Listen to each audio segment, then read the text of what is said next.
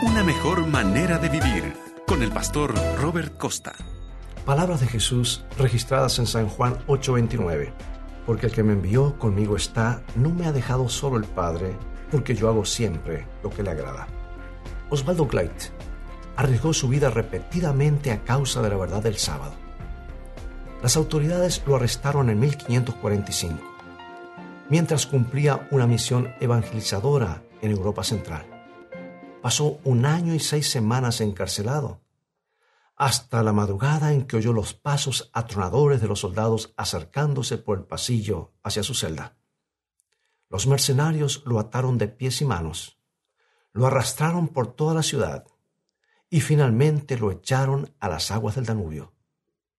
Ni imaginaban siquiera que la verdad por la que este hombre había dado su vida pronto se extendería por Europa Central cómo se extienden las ondas producidas por las piedras que se tiran en un lago o en una charca.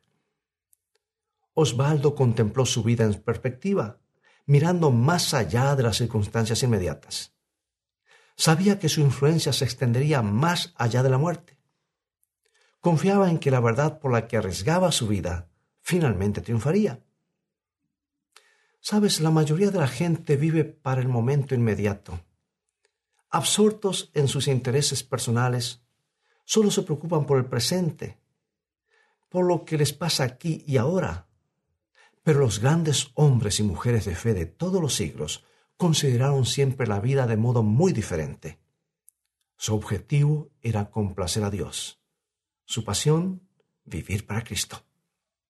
La lealtad a la verdad divina representaba todo para ellos. Con el apóstol Pablo proclamaban, prosigo la meta, al premio del supremo llamamiento de Dios en Cristo Jesús. Pregunto, ¿qué tipo de legado dejaremos a quienes nos rodean? ¿Será de entrega a la voluntad de Dios o de transigencia con el mal? ¿Será de consagración o de complacencia? El testimonio de Osvaldo Gleit resuena en los corredores del tiempo llamándonos a la entrega consagrada.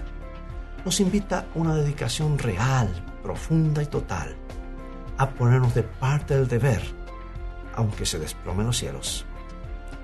Nuestro Señor no solo espera que estemos dispuestos a morir por Él, sino que estemos dispuestos a vivir por Él, ahora y siempre, porque esa es una mejor manera de vivir.